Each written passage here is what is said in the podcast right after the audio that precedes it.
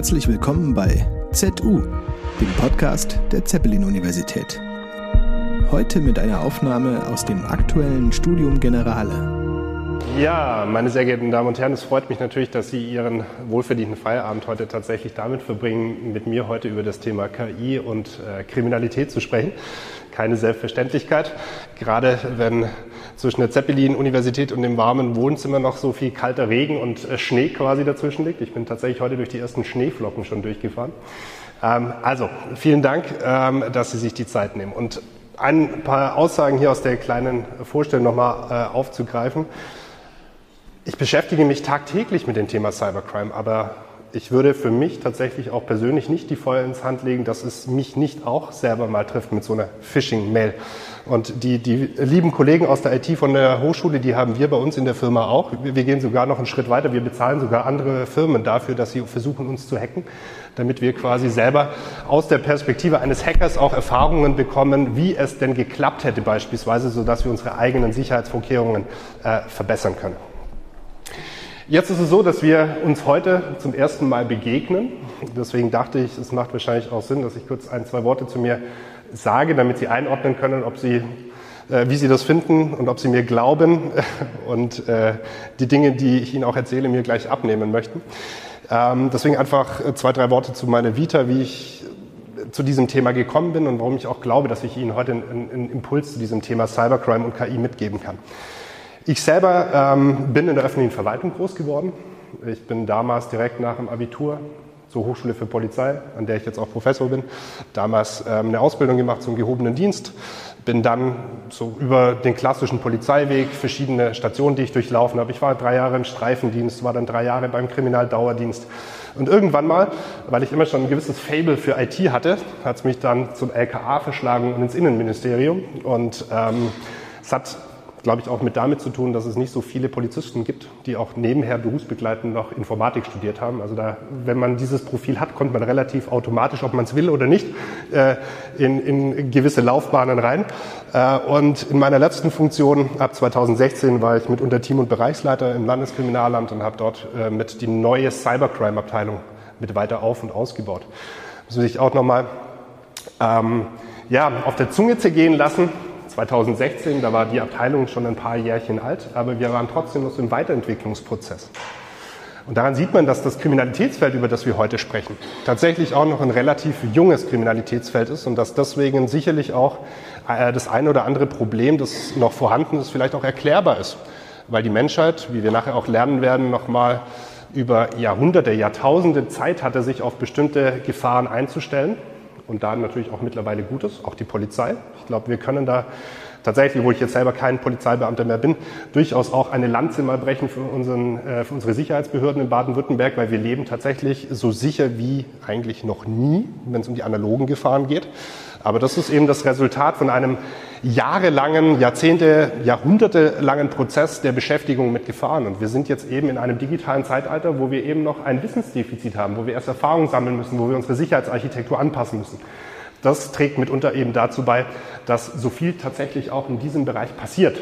Zumindest ist das meine Wahrnehmung. Und ähm, ja, war tatsächlich auch mitunter einer der Gründe, warum ich mich dann 2020 mit zwei gut, guten Kollegen äh, dazu entschlossen habe, die Polizei zu verlassen. Corona-Zeit war schon, die Welt war, ähm, hatte einen anderen Fokus, aber es war klar, dass das Thema Digitalität nicht weniger werden wird. Und wir haben damals äh, einfach festgestellt, dass es ähm, ja, gewisse Märkte noch gibt, die nicht erschlossen sind, weshalb wir uns dazu äh, entschlossen haben, die Firma SmartSig zu gründen. Das heißt, ich habe bei der Polizei gekündigt, eine, äh, eine, Firma ähm, gegründet, mit aufgebaut, aus der ich mich dann diesen Jahres aus der operativen Rolle zurückgezogen habe ähm, und eine Professur in Villingen übernommen habe. Eine offene Frage. Sind hier Polizisten oder Polizisten im Raum?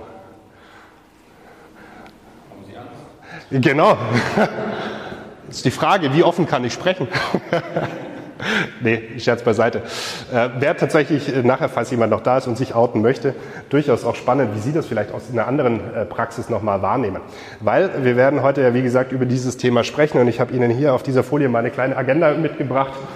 Äh, all diese Dinge, die Sie jetzt hier oben sehen, um die geht es heute nicht, Es wird heute nicht um Bits und Bytes gehen und über SOC und SIEM und sonstige Buzzwords, die man vielleicht im IT-Sicherheitskontext sonst immer so hört, sondern mir ist es heute wichtig, Sie anhand von Beispielen, anhand von Gedanken, anhand von Ideen abzuholen, um letztendlich, und das ist mein Ziel, am Schluss auch so eine kleine Diskussion mit Ihnen führen zu können, ob Sie möglicherweise auch mit Ihren unterschiedlichen Herkünften, mit unterschiedlicher äh, Erfahrung vielleicht Ideen haben, wie wir mit diesem Thema umgehen. Weil es werden heute ein paar Probleme besprochen werden, für die ich auch als Experte noch keine Lösung habe.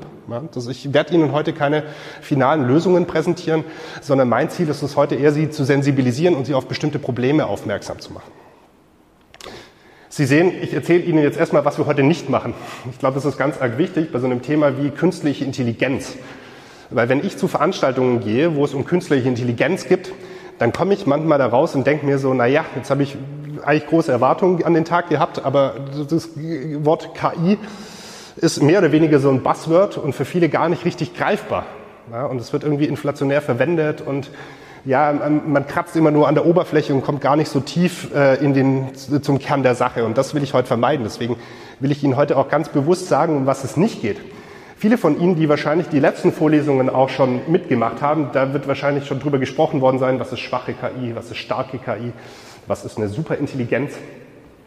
Und ich will mich heute mit meinem Vortrag tatsächlich auf das Heute und Jetzt konzentrieren.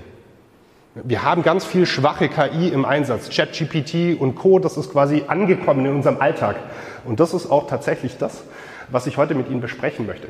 Was ich heute nicht mit Ihnen besprechen möchte, ist ein Szenario, wo die künstliche Intelligenz plötzlich als Täter auftritt.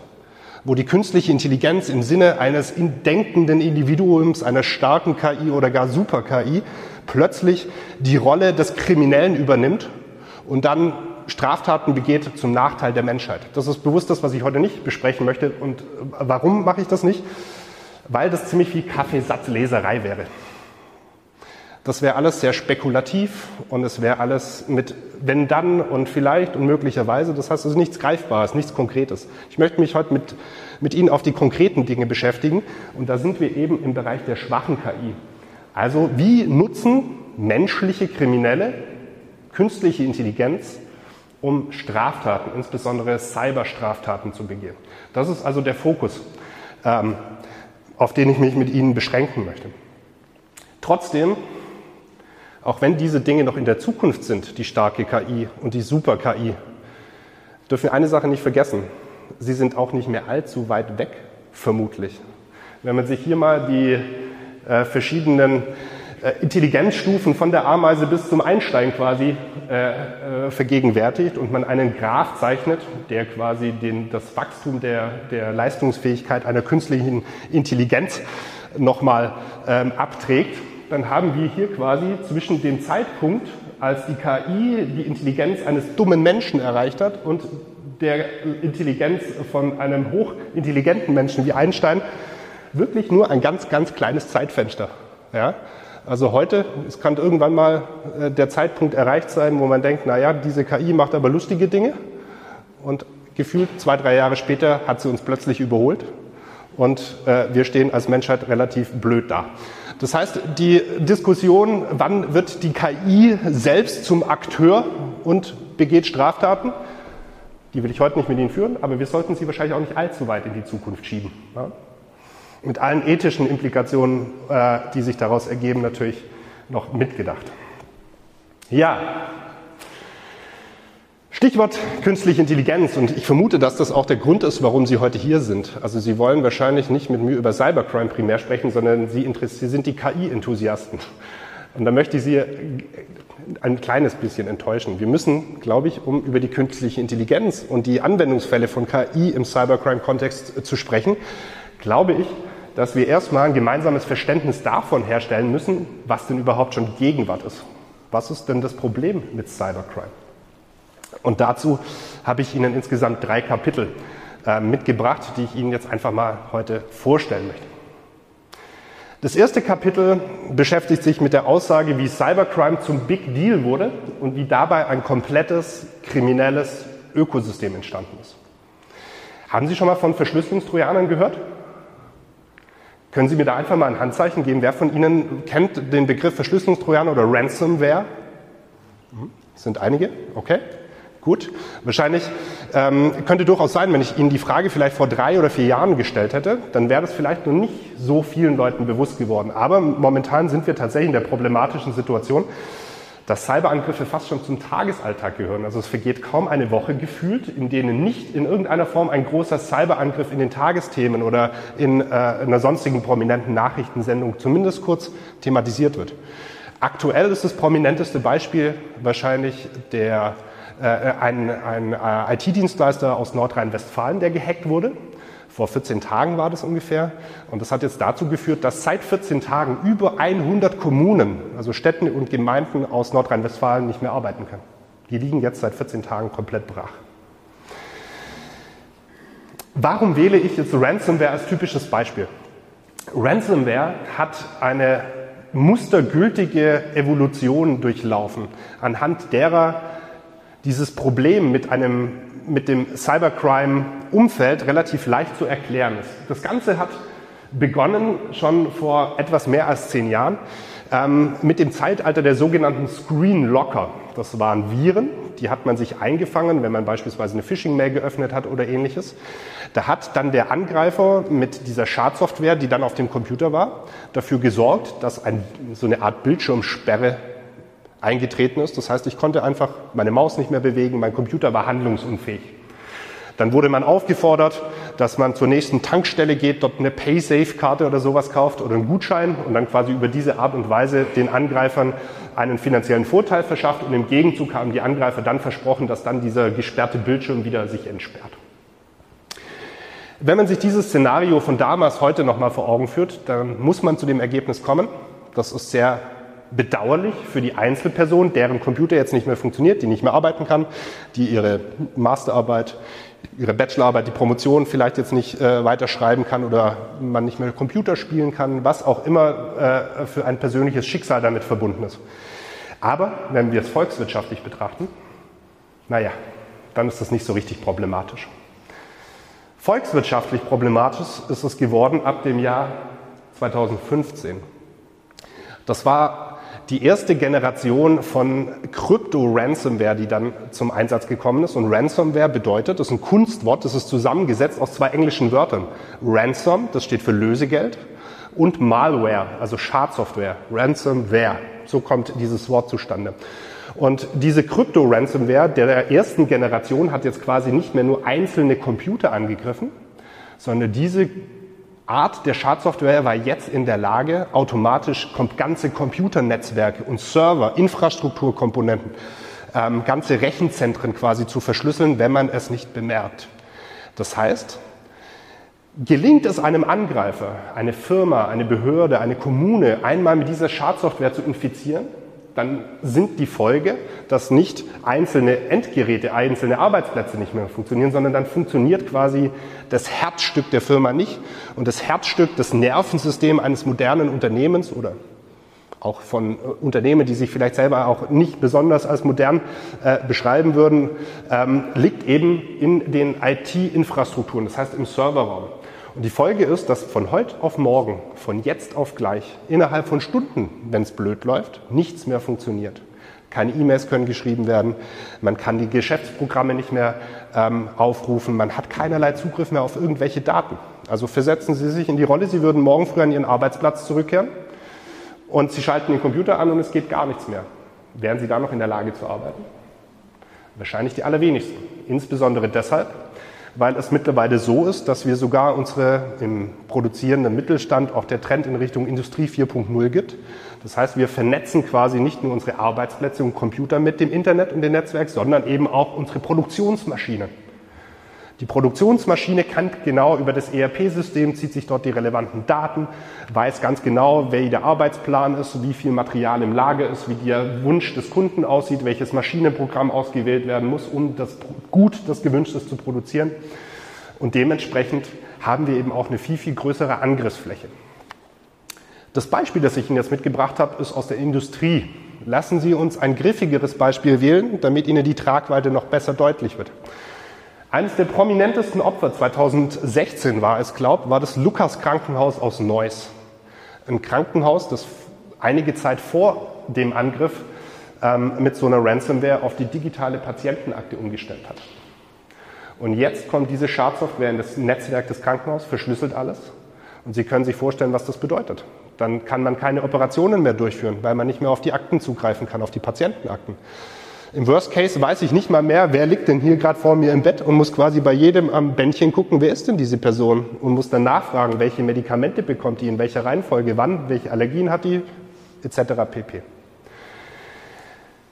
Das Lukas-Krankenhaus war so das erste prominente Beispiel aus dem medizinischen Bereich. Seitdem ist, ja, sind einige Jahre ins Land, äh, ins Land gegangen und es wurden auch weitere Krankenhäuser angegriffen. Und wir haben tatsächlich schon einen bedauerlichen Fall, bei dem ein Krankenhaus die Notaufnahme komplett schließen musste. Das heißt, es war nicht mehr möglich, dort Notfallpatienten abzuliefern, damit die medizinisch versorgt sind, weil die IT-Systeme nicht mehr funktioniert haben. Das heißt, die Krankenwagen mussten Umwege nehmen und zu anderen äh, Krankenhäusern fahren. Ich meine, im urbanen Bereich ist es vielleicht nicht so schlimm, weil dort die Klinikdichte relativ stark ist. Aber stellen Sie sich das im ländlichen Raum vor, wenn ich quasi zu, auf dem Weg zum Krankenhaus X bin mit dem Herzinfarkt und die nehmen mich jetzt nicht, weil es nicht funktioniert. Und ich werde jetzt umgeleitet in die nächste Klinik, die 15 oder 20 Kilometer weg ist. Da vergeht viel Zeit. Und es ist tatsächlich auch so, dass in diesem Zusammenhang Menschen verstorben sind und damit quasi diese Brücke geschlagen wurde zwischen Cyberangriffen und einer Gefahr für Daten und Digitales und Bits und Bytes. Wir haben jetzt quasi die Brücke geschlagen durch die IT-Abhängigkeit in unserer aktuellen Zeit, dass Cyberangriffe sich in solchen Szenarien eben auch auf Leib und Leben und damit höchste Rechtsgüter auswirken können. Was ist das Geschäftsmodell dahinter? Das Geschäftsmodell der Angreifer ist folgendes. Sie sagen, wir versuchen ein Opfer zu infizieren mit unserem Schadcode. Der Schadcode verschlüsselt dann die Daten im Hintergrund, sodass die Organisation nicht mehr arbeiten kann. Und wir schicken denen dann ein Erpresserschreiben und in diesem Erpresserschreiben steht dann drin, zahlen Sie uns bitte den Betrag XY in Bitcoin und wenn Sie das bezahlen, dann entschlüsseln wir Ihre Daten wieder. Das ist das Geschäftsmodell dahinter.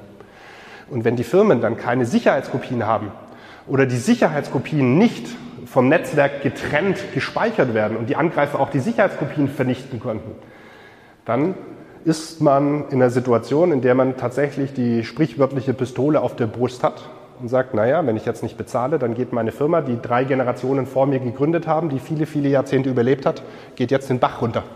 Und dann zahlt man als Unternehmer oder als Unternehmerin eben dieses Lösegeld, weil man in seiner Existenz bedroht ist. Und das ist eben die Zielrichtung, die Motivation dieser Angreifer.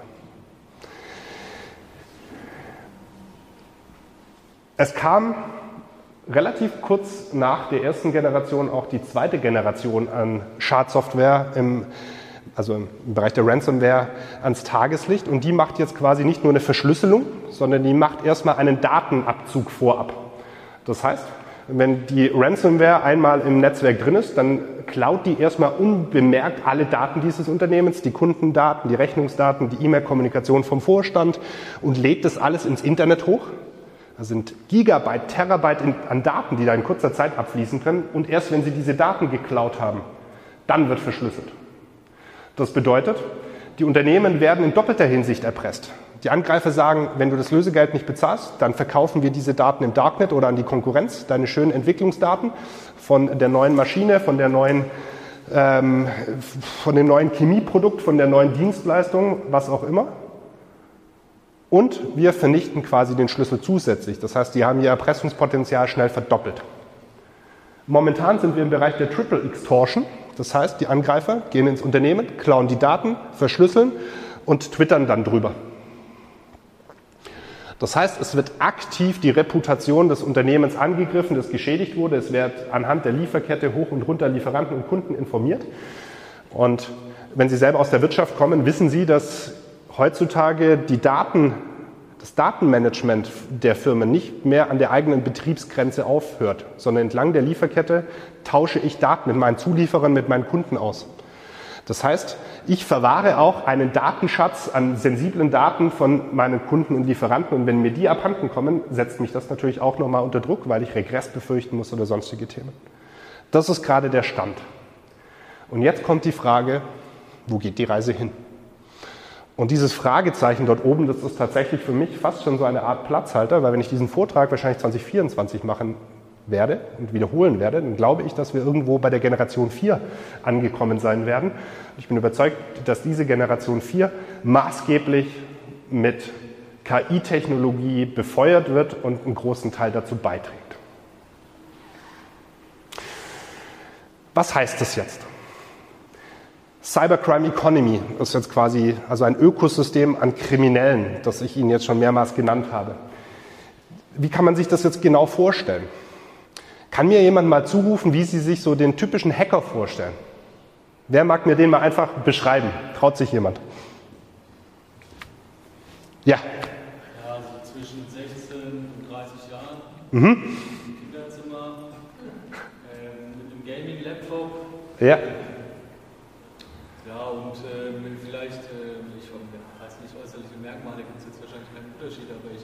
Aber was ist der typische Stereotyp? Also vielen Dank, das geht schon genau in die richtige Richtung. Aber was, was fehlt noch? Was ist so das Bild, das Ihnen noch immer wieder transportiert wird über die Medien? Der sitzt da in der Garage. Ein Nerd hat eine abgeschottet, sozial isoliert, hat einen Kapuzenpulli auf, schwarz äh, meistens noch und isst eine Pizza. So, ja? Das ist doch wahrscheinlich das Bild, das wir alle jetzt, wenn wir uns mal wirklich vollkommen stereotypisch äußern könnten, das hätten wir im Kopf. Die Realität ist nicht so. Das war vielleicht das Bild, das irgendwann in den 80er oder 90er Jahren noch gegolten hat, wo das quasi unsere Gegner waren, diese Einzeltäter in Anführungsstrichen, die Lone Wolves, die jetzt angefangen haben zu hacken. Die Realität heutzutage sieht so aus, dass ich, wenn ich hacken möchte, brauche ich eigentlich zwei Dinge. Ich brauche Geld, also ein gewisses Stadtkapital und ich muss skrupellos sein. Wenn ich Geld habe, dann kann ich mir im Darknet jemanden anheuern, der maßgeschneidert für mich eine Schadsoftware programmiert. Das heißt, ich muss selber gar nicht mehr programmieren können. Wenn ich dann meine maßgeschneiderte Schadsoftware bekommen habe, dann kaufe ich mir jemanden ein, der mir verspricht, hey, ich habe einen E-Mail-Service. Das bedeutet, ich verteile über Phishing-Wellen, also über eine große Anzahl an E-Mails an Hunderttausende, Millionen Leute diesen Schadcode und dann folgen wir einfach dem Gesetz der Statistik wenn ich eine Million ähm, solche Phishing-Mails verschicke, dann wird schon eine oder zwei diese Phishing-Mail aufmachen und dann kommt da schon dabei was rum. Das ist quasi, falls eine Jägerin oder ein Jäger von Ihnen, äh, unter Ihnen ist, das ist quasi der Schuss mit der Schrotflinte. Da schieße ich einfach ungezielt in irgendeine Richtung, dann kommen da ganz viele Kugeln vorne raus und irgendeine wird Ihr Ziel quasi schon treffen. Das ist der Gedanke dahinter. Auch wir als Firma bieten solche Phishing-Tests auch an. Äh, was glauben Sie, wenn ich, äh, machen wir es einfach, wenn ich 100 Leuten so eine Phishing-E-Mail schicke, die halbwegs gut gemacht ist, wie viele machen die E-Mail erstmal auf von 100? Wer traut sich da eine Zahl zu? Ja, genau. Das ist mir zu ungenau. Ich will, ich will bessere Zahlen. Sie sagen 10, die Dame? 50. Okay, sonst noch jemand eine Meinung dazu? Ja? 70, genau. Das ist tatsächlich die Größenordnung, weil viele machen die E-Mail erstmal auf, das ist auch legitim, ich muss erstmal reingucken. Ja? Das Spannende ist aber, und das, da beginnt das Problem. Das Problem beginnt, wenn ich einen Anhang öffne oder wenn ich beispielsweise auf einen Link klicke darin. Dann begebe ich mich wirklich aktiv äh, in Gefahr. Und das sind immer noch so eine Größenordnung zwischen, naja, 5 bis 15 Personen ist da die Erfahrung. Ja? Das heißt, wir haben eine relativ hohe Quote ja, die, denen es so geht äh, wie Ihnen oder vielleicht auch irgendwann mal mir selber. Ja? Weil wir eben als Menschen, wie viele E-Mails kriege ich am Tag? Das sind locker 50, 60. Und da kann ich einfach nicht jede mit Argusaugen in irgendeiner Form ähm, immer analysieren. Und ich verlasse mich eben darauf, dass die Sicherheitsmaßnahmen, unsere Filter und äh, die Security-Tools, die wir im Einsatz haben, das Böse schon rausfischt. Ja, das gelingt aber nicht immer. Warum können Sie die 50, 60 E-Mails nicht filtern? Mit der, mit der potenziellen Gefahr, die Sie selber kennen? Nochmal? Warum können Sie die 50, 60 E-Mails nicht mhm. relativ schnell scannen? Weil mhm. Sie ja gar auch ja, genau, das, das, passiert ja in der Praxis auch. Aber das Problem ist, dass ähm, trotz dieser Filtertechnologie natürlich immer irgendwas durch diese, durch diese Maschen des Netzes durchschlüpft, in Anführungsstrichen. Ja. Also Phishing-Mails werden zu einem sehr, sehr hohen Anteil von Security-Lösungen rausgefiltert. Das funktioniert relativ gut. Aber trotzdem gibt es eben ein paar, die durch diese Maschen durchkommen und dann eben auf dem Schreibtisch, auf dem virtuellen der Mitarbeiterinnen und Mitarbeitern landet. Das ähm, ist leider, wir haben auch sehr restriktive Policies da, auch bei uns an der Hochschule. Die Filter sind also sehr, sehr scharf gestellt und trotzdem kriege ich immer wieder mal eine. Also das sind durchaus mehrere pro Woche. Ja, was passiert jetzt, wenn eine dieser E-Mails dann geöffnet worden ist? Dann heißt es, dass ähm, eine Vielzahl von Organisationen davon betroffen sein werden. Das ist einfach nur eine, eine statistische äh, Berechnung.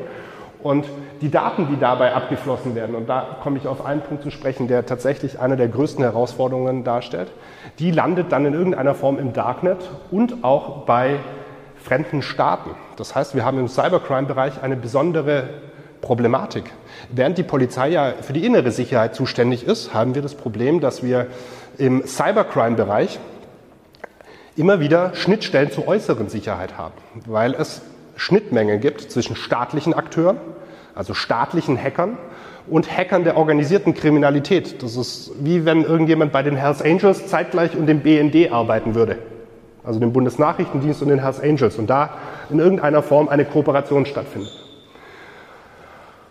Und deswegen ist es auch so schwierig, wie wir nachher sehen werden, ähm, hier für Sicherheit zu sorgen, weil wir eben in einem internationalen Kontext unterwegs sind, wo wir genau diese Abhängigkeiten und Zusammenarbeiten haben, gepaart mit dem Siegeszug der Kryptowährungen. Weil das Problem ist, wenn ich als Angreifer dann ein Lösegeld erbeutet habe, dann war das in der Vergangenheit immer so, dass man halt mit Dollar, mit Euro, mit Rubel, mit was auch immer dann das Lösegeld bezahlen musste oder mit einem Barren Gold, der dann irgendwo an einer Parkbank hinterlegt wurde und der Angreifer hat es dann quasi dort abgeholt. Das heißt, wir hatten immer wieder eine Schnittstelle in die reelle Welt. Und seit wir eben Kryptowährungen wie Bitcoin, Ethereum und Co im Einsatz haben, entzieht sich hier dieses finanzielle System der staatlichen Kontrolle. Das heißt, ich kann anonyme Zahlungen in Sekundenschnelle über den ganzen Globus abwickeln, ohne dass ich eine Bank brauche, die möglicherweise mit Sicherheitsbehörden kooperiert.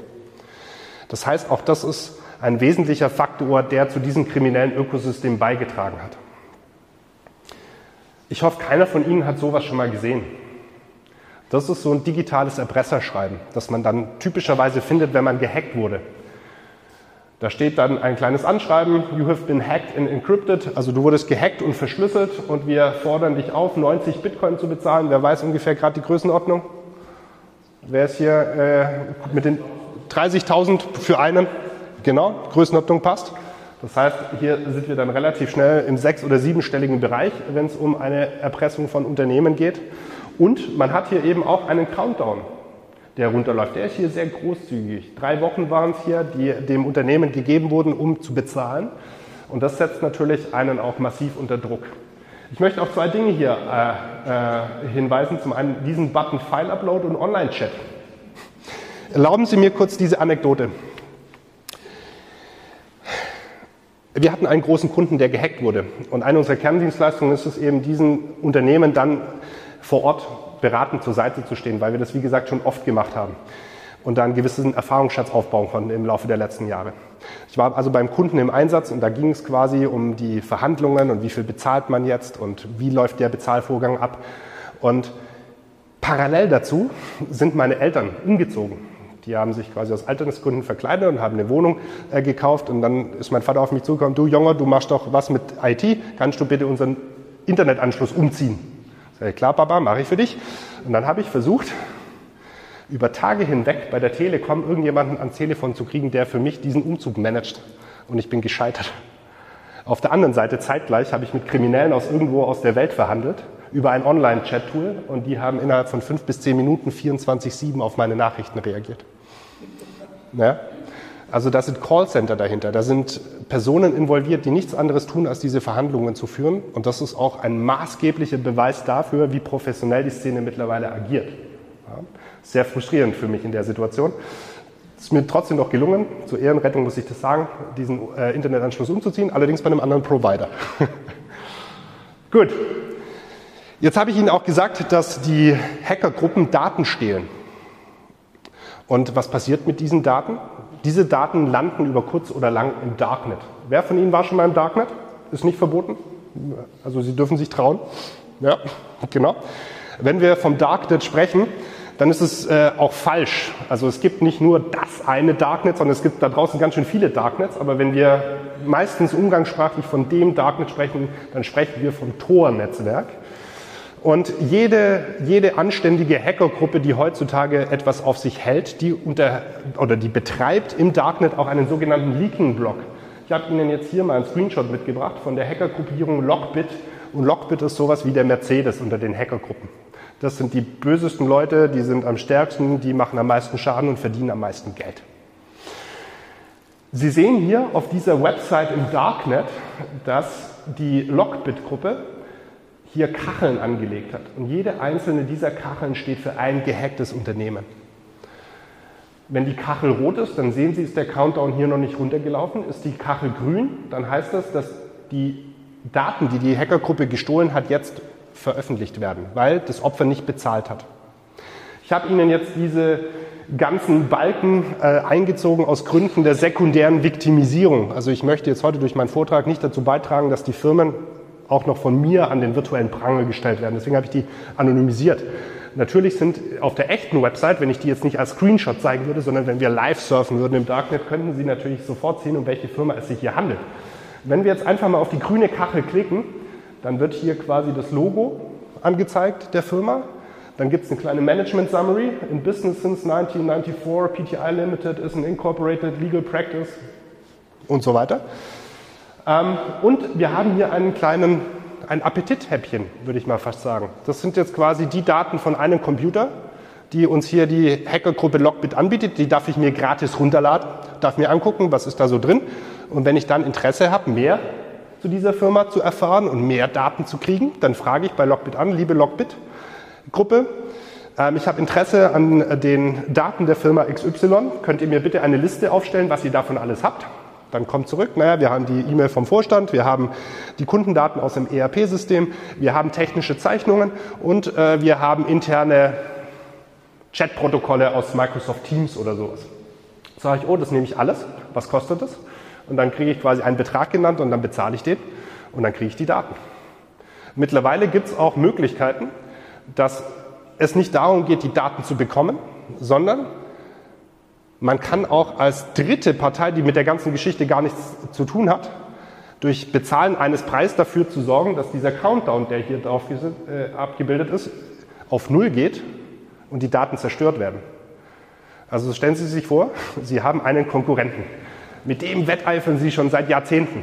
Und der Vater hatte schon Probleme mit denen, der Uropa hatte schon Probleme mit denen. Und jetzt habe ich die Möglichkeit, weil sie gehackt worden sind, die anderen, zahle ich 10 Millionen und dann vernichten die Angreifer quasi die Daten und entziehen denen überhaupt die Möglichkeit, ihr, ihre Daten zurückzukriegen. Verstehen Sie, was ich meine? Ich kann als Dritter quasi dafür sorgen, dass diese erbeuteten Daten zerstört werden, dass das Entschlüsselungstool zerstört wird und dass dann quasi Fakten geschaffen werden und das angegriffene Unternehmen eben keine Möglichkeit mehr hat, ein Lösegeld zu bezahlen, weil ich es quasi gezahlt habe mit einem kleinen Aufschlag. Also auch solche Spielereien sind an der Tagesordnung. Ist Ihnen das hier oben schon aufgefallen? Conditions for Partners and Contacts. Was hat das zu bedeuten? Die großen Hackergruppen sind mittlerweile auf einem Stand, dass sie sich die Arbeit oder die Hände vielmehr kaum noch selber schmutzig machen, sondern sie haben ein Franchise-System aufgebaut, ähnlich wie McDonald's. Das heißt, sie bieten Insidern beispielsweise die Möglichkeit, dass sie ihnen einfach nur einen Zugang zum Netzwerk geben. Also über das Internet gebe ich jetzt als Hacker, der eine Firma mal angegriffen und erfolgreich kompromittiert hat, die Zugangsdaten, mit denen man sich ins Netzwerk einloggen kann, an die Logbit-Gruppe weiter. Und die versprechen mir dann, dass sie quasi den ganzen Rest machen. Die machen die Verschlüsselung, die machen die Verhandlungen und wenn es dann ein Lösegeld gibt, dann werde ich prozentual beteiligt. So läuft es. Warum hat Cybercrime jetzt so gebucht, äh, so geboomt und wie konnte es so schnell kommen? Also wie konnte es passieren, dass innerhalb so kurzer Zeit solche hochprofessionellen äh, Strukturen und so ein kriminelles Ökosystem entstanden ist? Und ich glaube, um diese Frage zu beantworten, muss man sich die Frage stellen, warum lohnen sich denn überhaupt Verbrechen? Und relativ vereinfacht dargestellt kann man das auf drei Komponenten runterbrechen. Einmal, wie viele Tatgelegenheiten gibt es? Wie viel Gewinn mache ich damit? Und wie hoch ist die Wahrscheinlichkeit, dass ich damit durchkomme? Und wenn diese drei Parameter in einem günstigen Verhältnis stehen, dann lohnt sich Verbrechen.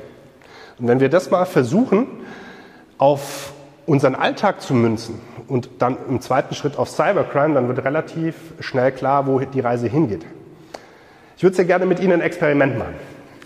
Sie sehen gleich ein Bild und ich möchte Sie bitten, dass Sie mir einfach Ihre erste Assoziation, die Sie zu diesem Bild haben, zurufen. Okay? Also welchen Straftatbestand verbinden Sie beispielsweise mit diesem Bild, das Sie gleich sehen werden? Und ich möchte Sie bitten, dass Sie alle mitmachen, weil das macht nur Spaß, wenn es alle machen. Okay? Trauen Sie sich, ist quasi meine Botschaft. Das erste Bild kommt gleich und Sie rufen mir jetzt einfach zu, was Ihnen dazu als erstes einfällt. Los geht's. Sehr schön. Körperverletzung, oder? Wir gehen alle in die gleiche Richtung. Wie heißt das Regenwort hier mit diesen, äh, wenn die Frau geschlagen wird, oder schreibt ja die Frau den Mann? Dieses, äh, Umgedrehte häusliche Gewalt oder? Häusliche Gewalt, genau. Also, wir sind uns einig, dass es sich hier in irgendeiner Form um ein Gewaltdelikt handelt, oder? Das wäre so unsere erste Assoziation, das habe ich jetzt auch aus den Zurufen mitgekriegt. Ich würde Sie bitten, wir haben noch zwei Chancen, okay? Vielleicht beteiligen Sie gleich noch ein paar mehr an dem zweiten Bild. Es kommt gleich. Drei, zwei, eins. Ah. Beim zweiten Mal funktioniert es immer viel, viel besser. Einbruch, selbstverständlich. Letzte Chance. Mord, Totschlag lasse ich auch gelten, geht in die gleiche Richtung, hat das gleiche, gleiche Ergebnis. So. Glauben Sie, dass wenn ich das mit anderen Menschen machen würde, dass das Ergebnis ähnlich wäre? Ja, oder? Genau. Ich glaube auch. Und warum ist es so? Ich glaube, es ist so, weil wir eben einfach über Jahrhunderte, über Jahrzehnte, also nicht wir persönlich, aber die Menschheit selber, es gelernt haben, dass es eine, äh, dass es eine blöde Situation ist, wenn jemand mit erhobener Hand auf mich zukommt und äh, ich vermutlich gleich einen, einen Schlag ins Gesicht kriege. Wir haben es, glaube ich, auch relativ äh, leicht, wenn wir nach Hause kommen und jemand steht mit einem Brecheisen und mit einer Sturmhaube vor unserer Gartentür und hebelt da rum. Dann weiß ich, das ist eine bedrohliche Situation. Oder wenn ich am Bahnhof bin und jemand rennt mit dem Messer auf mich zu. Gibt es zwei Optionen. Ich hau ab oder ich bin relativ selbstbewusst, was aber auch nach hinten äh, losgehen kann. Also Fight oder Flight, so diese klassischen Dinge. Das Ergebnis ist aber, dass wir innerhalb von Sekundenbruchteilen, und ich glaube, das haben Sie gerade alles, alle bewiesen durch Ihre schnelle Reaktion, in der Lage sind, eine Gefahrensituation aus dem alltäglichen Leben als Gefahrensituation zu erkennen. Welches Bild hätte ich Ihnen jetzt zeigen müssen, dass Sie mir schreien, Zero-Day-Exploit, SQL-Injection, Cross-Site-Scripting. Wie sieht ein Cyberangriff aus? Genau. Ungepatchter Router. Das sind alle Dinge, die wahrscheinlich kein Mensch, wenn er oder sie nicht vom Fach ist, als bedrohliche Situation wahrnehmen würde, die aber genauso bedrohlich ist wie eben der Faustschlag oder das Einbrechen im analogen Sinne übertragen auf unsere digitale Welt. Was lässt sich daraus schließen? Ich glaube, in der analogen Welt, da erkennen wir Gefahren sofort, in der digitalen Welt leider noch nicht. Das ist einfach so. Wenn wir ehrlich sind, sind haben wir da ziemlich Nachholbedarf und sind so gefühlt wie eine Herde Schafe, die ohne Gatter da draußen in der digitalen Welt unterwegs ist. Und es kann durchaus sein, dass es da auch Wölfe gibt. Zweites Experiment. Wer mag mir mal zurufen, wenn Sie Ihr Haus daheim gegen Einbrecher schützen möchten, was würden Sie da tun? Seien Sie bitte kreativ. Ja? Alarmanlage. Langsam, langsam. Alarmanlage, Kamera. Was war das? Scheinwerfer, Licht, ja. Kamera war schon da? Rollläden, Zaun, Schlösser, soziales Netzwerk, also Nachbar, Hund. Sie sind so konservativ. Denken Sie doch mal ein bisschen größer. Krokodil, Tiger, Burggraben, Fallgitter, Selbstschussanlage. So, ich glaube, wir könnten tatsächlich hier noch eine Weile weitermachen, oder? Ich muss ein bisschen auf die Uhr gucken. Ich glaube, wir könnten das Flipchart aber ziemlich schnell voll machen. Nennen Sie mir bitte Maßnahmen, wie Sie Ihr Smart Home gegen Hacker schützen. Firewall. Firewall. Was? MFA, ja, richtig. Also nicht nur Passwort und Benutzerdaten, sondern noch ein zusätzliches Gerät, mit dem man das freigeben muss, ja? einigen wir uns auf auch gute Passwörter, starke Passwörter, ja? Starke Passwörter, haben Sie vollkommen recht. Mhm. Aktu aktuelle Software, was war das? Oh, okay. Okay, DDoS Detect, also Security Tool quasi. Mhm.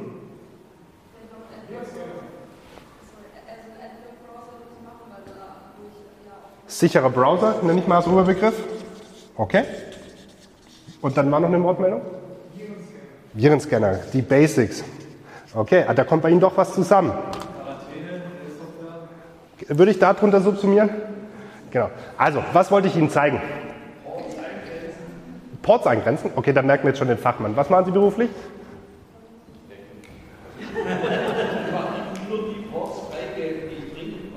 Ja? Ja, das ist eine überdurchschnittlich qualifizierte Antwort. Sie sind im IT-Bereich tätig, oder? Oder äh, nee, aber sind interessiert an der Thematik. Okay, gut. Also, da kommt tatsächlich bei Ihnen schon einiges zurück. Meine Erfahrung, wenn ich diesen Vortrag aber woanders halte, ist, dass meistens hier deutlich weniger steht als auf dem anderen. Ja? Das heißt, auch das unterstreicht nochmal die Problematik, dass wir eigentlich noch nicht so richtig als Gesellschaft, zumindest der Durchschnitt, ähm, selbst wenn wir die Gefahren, Gefahren erkennen würden, sind wir meistens noch nicht in der Lage, uns dann tatsächlich auch mit wirksamen Maßnahmen davor zu schützen. Weil eben nicht jeder weiß, dass man über Port Security quasi das Sicherheitsniveau äh, verbessern kann. Oder dass man eben seine Software regelmäßig aktualisieren muss. Und dass ein Router, der 15 Jahre alt ist, lang ausgetauscht gehört. Aber der funktioniert halt trotzdem noch, auch wenn er unsicher ist. Ja? So. Und was ist das Problem? Und trotzdem schließen wir gefühlt alles an das Internet an, oder? Also wir wissen, dass wir eigentlich nicht so richtig gut sind. Wir machen eigentlich relativ wenig dafür, uns abzusichern und trotzdem öffnen wir quasi Cyberangriffen und Kriminellen Tür und Tor. Das heißt, es gibt sehr, sehr viele Tatgelegenheiten. Aus Hackerperspektive ist das ein Grund zum Anstoßen, weil da kann ich viel Geschäft machen. Jetzt ist die Frage, wenn ich viel Geschäft mache, bleibt da bei mir auch was hängen? Und wir müssen uns also die Frage stellen, wie sieht es denn mit dem Gewinn aus? Auch hier ein kleines Flipchart vorbereitet. Was glauben Sie, wie ist das Verhältnis zwischen Gewinn, also Ausgaben und Einnahmen von einer klassischen Einbrecherbande, die durch ganz Europa reist und mal hier in Italien einbricht, mal in Frankreich, mal in Deutschland, mal in Belgien, das sind so Berufskriminelle. Zum Beispiel, genau. Wie ist das Verhältnis zwischen Einnahmen und Ausgaben? Sind wir da eher im defizitären Bereich oder sind wir da eher im positiven Bereich? Ich vermute mal eher im positiven, weil sonst wird es ja keiner machen. Ja? Wo darf ich ein Kreuzchen machen? Wer mag mir mal eine Argumentation liefern? Ja. So hier? Mhm. Ja. Ja, ein bisschen weniger, okay, passt mal. Mhm. Also man hat ja Übernachtungskosten, man muss durch die Gegend fahren, man muss ein Auto kaufen, das beschlagt dann, dann, dann auch mal wieder die Polizei, weil man vielleicht ähm, da das Auto genutzt hat als Diebesgutbunker. Also es kommt da schon auch was zusammen. Sie können sich vorstellen, auf was ich raus will, wenn ich Ihnen diese Frage stelle. Wie sieht das Verhältnis zwischen Einnahmen und Ausgaben von einem Hacker aus? Würden Sie das höher oder geringer schätzen? Höher? Mhm.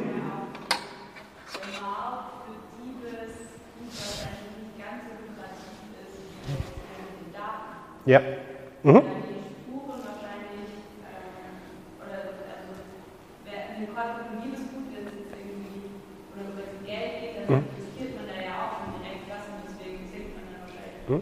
Genau, man bricht mal eine Gaststätte ein, das vielleicht nichts viel zu holen, dann hat man mal wieder Glück in einem Einfamilienhaus und glaubt noch drei Rolex oder sonst irgendwas. Ja, also es variiert so ein bisschen. Aber ja, ich glaube auch, wenn ich jetzt mal Ihre Antwort so interpretiere und hier mal drauf mal, dass es auf jeden Fall rechts davon ist. Wer glaubt das noch? Wer glaubt, dass das Verhältnis so ist und nicht andersrum? Ja. Grünes Gewölbe mal ausgenommen. Big Maple Leaf, grünes Gewölbe, das lassen wir mal. Das ist nicht der Standardfall. Hier war noch eine Wortmeldung? Ja, genau. Lassen Sie es uns, obwohl wir hier an der Universität sind, nicht allzu akademisch angehen, sondern wir bleiben mal bei groben Schätzungen heute ausnahmsweise. Das ist auch ein besonderer Anlass. Ja, also, ich glaube auch, dass es so ist. Also ich schließe mich Ihrer Einschätzung an. Und warum ist es so? Auch das ist akademisch betrachtet natürlich wieder vollkommener Nonsens, was ich hier hingeschrieben habe. Cybercrime ist natürlich nicht entkoppelt von Raum und Zeit, aber wenn ich ein Hacker bin, dann kann ich von meinem Wohnort in Wernau Unternehmen in Shanghai, in Rio de Janeiro, in Brasilien, in Südafrika, in den Vereinigten Staaten angreifen und ich muss nicht mal meinen Schreibtisch verlassen. Deswegen bin ich entkoppelt in gewisser Weise von Raum. Der Einbrecher, der hier bei der ZU einbrechen möchte, der muss hierher kommen, physisch vor Ort, der muss über den Zaun, der muss das Türschloss aufbrechen. Der Hacker macht das tiefenentspannt in Boxershorts und Pyjama, während er seine Pizza genießt, wie wir gerade gelernt haben. Warum ist jetzt ein Cyberangriff auch entkoppelt von der Zeit? Weil ich eben nicht alles händisch machen muss. Wenn ich einbrechen möchte, während ich bei der ZU versuche einzubrechen, kann ich nicht zeitgleich bei ZF ums Eck oder bei MTU oder so einbrechen. Ich bin eben auf mein aktuelles Gewerk beschränkt. Der Hacker, der macht es automatisiert. Die Hacker greifen nicht händisch an, sondern die haben Programme entwickelt, die das automatisiert machen. Die scannen den ganzen Tag 24-7 das Internet nach verwundbaren Systemen und wenn sie ein verwundbares System gefunden haben, dann wird es sofort auch attackiert und versucht zu übernehmen. Deswegen glaube ich, wir können auch hier, ohne zu übertreiben, durchaus zu dem Ergebnis kommen, dass, der, dass da was zu holen ist. Wir haben also viele Tatgelegenheiten, bei denen ich viel holen kann. Jetzt ist die Frage, wie sieht es aus mit der Sanktionswahrscheinlichkeit? Und jetzt dieses Mal keine Experimente, keine Sorgen. Dazu drei Botschaften. Wir haben ein sogenanntes Zuständigkeitsproblem. Wer könnte sich vorstellen, was darunter zu verstehen ist? Welche Polizei ist zuständig, wenn einer in der Bürgerweise was macht und das dort überhaupt Genau, wenn ich jetzt quasi als Polizeirevier Nürtingen eine Anzeige wegen Cybercrime aufnehme, gegen eine Gruppierung, die quasi international agiert und im Iran und in Nordkorea sitzt, dann sind wahrscheinlich meine Maßnahmen beschränkt. Das heißt, das im übertragenen Sinne. Wir versuchen mit regionalen Mitteln, also wenn man das global betrachtet, sind wir auch selbst, das BKA ist hier eine regionale Größe. Ja? Wir versuchen mit regionalen Ansätzen ein globales Phänomen in den Griff zu kriegen. Das Attributionsproblem. Wenn ich hier einbreche und ich erlasse, hinterlasse an der Fingerscheibe äh, Finger, an, der Fenster, an der Fingerscheibe, an der Fensterscheibe einen Fingerabdruck, dann kann man den mit forensischen Methoden untersuchen. Man kann eine daktyloskopische Untersuchung durchführen und dann eins zu eins feststellen, war der Huber hier oder war er nicht hier? Hat er den Fingerabdruck hinterlassen? Das gleiche mit einer DNA-Spur, mit einer Blutspur. Das heißt, es gibt einen wissenschaftlich unumstößlichen Beleg, dass ich hier war und mit dieser Tat was zu tun habe. Im Internet leite ich meinen Angriff über 1000 Server weiter, 1000, sorry, das war viel zu viel, über verschiedene Server einmal um und ich habe durch die digitale Infrastruktur und das Internet die Möglichkeit, meine Spuren so zu verschleiern, dass es gar nicht möglich ist, herauszufinden, wer saß denn dann am Computer tatsächlich. Das heißt, es ist nicht so leicht äh, zu sagen, naja, das war der Jewgeni aus St. Petersburg oder das war der Moritz Huber aus Wernau wir kriegen es nicht bis in die letzte Instanz immer hin. Und das letzte Problem ist das Papierkorbproblem. Stellen Sie sich vor, es ist Ihnen gelungen, über eine aufwendige große Ermittlungskooperation weltweit den Moritz Huber aus Wernau als den Täter zu identifizieren. Und Sie sind jetzt eine Behörde, drehen wir den Spieß mal um in Nordkorea und verlassen sich darauf, dass die Bundesrepublik Deutschland Ihnen den Moritz Huber jetzt ausliefert, damit er dort bestraft wird. Was glauben Sie, wie hoch ist die Wahrscheinlichkeit, dass dieses Rechtshilfeersuchen bearbeitet wird? Das Papierkorbproblem. Das heißt, wir kommen nicht an die Täter ran, weil sie im Ausland sitzen, weil sie eben aus dem Ausland agieren und im Worst Case sogar noch die Staaten, in denen sie leben, die schützende Hand über sie halten. Und der Moritz Huber statt Auslieferung nach Stammheim den Orden für besondere Verdienste fürs Vaterland vielleicht bekommt, weil er eben hier bei der ZF die Zukunftstechnologie geklaut hat und die jetzt quasi einen Technologiesprung im eigenen Land, das mit Sanktionen belegt ist, auslöst. Das sind die Probleme. Das heißt, wenn wir viel Tatgelegenheiten haben, hohe Gewinne und die Sanktionswahrscheinlichkeit gering ist, dann ist das ein lukratives Kriminalitätsfeld. Und das zeigt sich eben daran, dass Forscher mittlerweile davon ausgehen, dass mit Cybercrime mehr Geld verdient wird als mit dem globalen Drogenhandel. Und dementsprechend ist die Motivation groß, da tätig zu sein. Jetzt muss ich mal aufpassen, dass ich Sie quasi hier zu nichts anstifte und da ein Feuer in Ihnen wecke, das in die falsche Richtung geht. Also auch wenn ich Ihnen das jetzt so darstelle, wie ich es heute tue, geht es mir eben darum, Ihnen das, das Bewusstsein bei Ihnen zu schärfen für diese Problematik. Aber Sie natürlich nicht anzustiften, jetzt in diese Richtung weiterzudenken. Also bleiben Sie bitte auf der hellen Seite der Macht und tun Sie Gutes. Kommen wir zum Thema künstliche Intelligenz. Wo könnte jetzt das Thema künstliche Intelligenz noch eine, ein Schärflein dazu beitragen zu dieser Thematik? Dazu sollten Sie die Cyber Kill Chain kennen, also wie so ein Angriff, äh, Angriff abläuft. Die Hacker versuchen erstmal in das Netzwerk einzubrechen. Wenn sie dann dort einmal reingekommen sind, beispielsweise über eine Phishing-Mail oder über eine ungesicherte Schwachstelle, dann schauen sie sich meistens im Netzwerk ihres Opfers erstmal um und gucken, wo bin ich da gelandet. Bin ich jetzt da bei der Gemeinde so und so oder bin ich bei der Firma Daimler-Benz gelandet? Oder Mercedes jetzt. Dann versuchen Sie immer, Ihre Rechte zu erweitern, dass Sie von dem einzelnen User, den Sie kompromittiert haben, der, also der die Phishing-E-Mail ähm, geöffnet hat, der Unglückspilz oder die Unglückspilzin, sich eben hochzuarbeiten zu einem Administrator oder zu einem privilegierteren Account, der dann eben mehr Rechte hat in diesem Netzwerk. Dann werden die Daten geklaut und vermarktet und zum Schluss wird verschlüsselt. Und ich habe Ihnen jetzt hier drei Beispiele mitgebracht, wo wir eindeutig sehen, wie KI zu diesen Zwecken eingesetzt wird. Und das erste Beispiel ist ein kleines Video, das ich Ihnen mitgebracht habe. Das würde ich Ihnen gerne einfach mal schnell abspielen.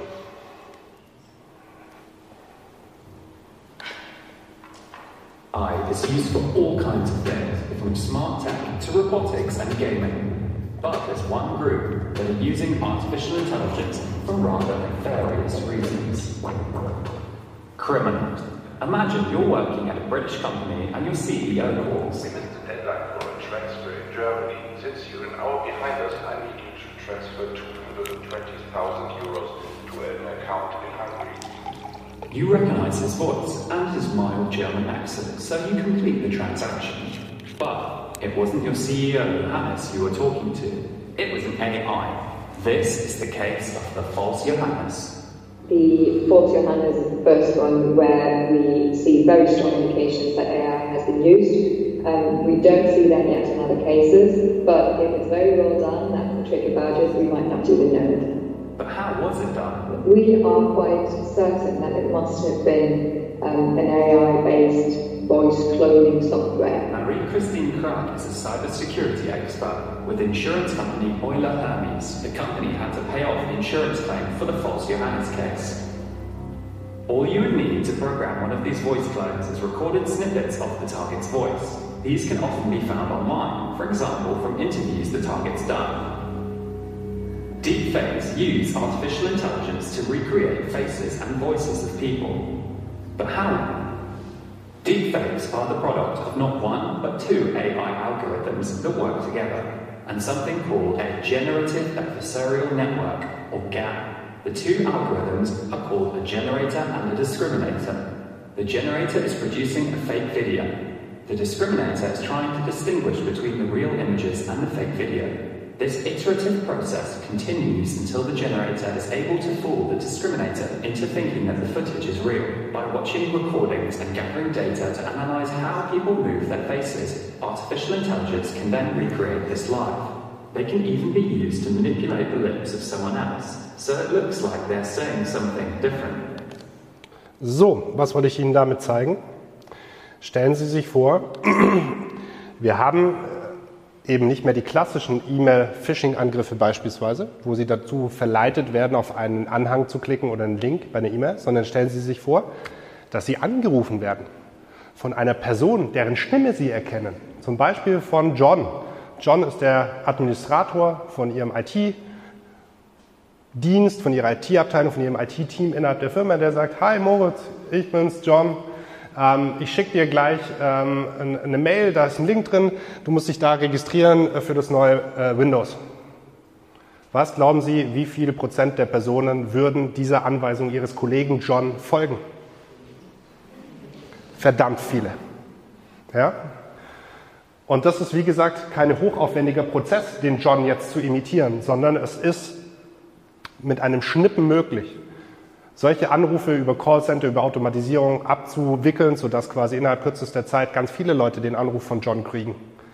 Und dann ist die Wahrscheinlichkeit, dass es mir gelingt, die Personen durch gezielte Manipulation dahin zu bringen, die Ziele zu erreichen, sodass ich in das Netzwerk reinkomme. So umgehe ich jede Form von Security-Technologie.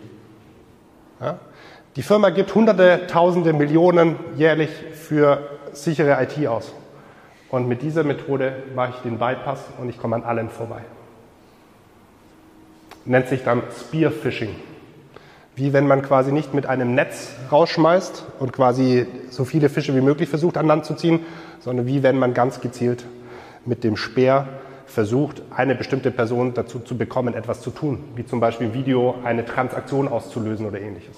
Aber auch diese Methoden lassen sich automatisieren, wie gesagt, dass sie eben großflächig funktionieren und dann auch als massentaugliche Angriffe ablaufen. Chatbots im Bereich Datenstehlen und Vermarkten, das ist mein zweites Beispiel. Künstlich, äh, künstliche Intelligenz, die automatisiert Verhandlungen führt und dann die Daten monetarisiert. Das heißt, wenn ich mich dann als betroffenes Unternehmen bei den Angreifern im Darknet im Chat melde, dann schreibe ich nicht mit dem Angreifer selber, sondern da schreibe ich erstmal mit einem Chatbot. Und dieser Chatbot entlastet die Angreifer, damit sie eben diese Angriffe in der großen Skalierbarkeit auch durchführen können weil ich ja nicht nur ein Unternehmen parallel erpresse, sondern vielleicht 100. Da bräuchte ich ja ziemlich viel Personal, das die Verhandlungen führt. Gute Verhandlungsführer und Führerinnen sind selten. Das heißt, ich lasse das die KI machen. Das heißt, Austausch, Opfer und Hacker-Chatbot werden automatisch quasi die Deals verhandelt und am Schluss wird man sich einig oder eben auch nicht. Und diese Chatbots sind, glaube ich, schon perfekt, oder? Die sind super. Das sind super. Das ist quasi äh, das Thema ChatGPT und Co. par excellence nur von der dunklen Seite der Macht. Ja? Die Qualität ist sehr hoch. Wenn man es jetzt so normal benutzt, dann stellt man drei Fragen und bekommt immer dieselbe Antwort, Ja, das sind, ähm, wenn wir jetzt quasi hier ein Beispiel nehmen aus, aus dem positiven äh, Bereich und wir nutzen irgendein großes Sprachmodell wie ChatGPT oder Google Bart oder ähnliches, da kann ich ja durchaus mit derselben Frage unterschiedliche Antworten erhalten. Aber die Antworten sind meistens tauglich. Also kommt natürlich sehr darauf an, in welchem Bereich, wie präzise ich das brauche und ähnlich. Aber letztendlich kann ich mich hier durchaus gut mit diesen Programmen austauschen, sodass ich auch das Gefühl habe, dass ich verstanden werde, oder? Also zumindest geht es mir so.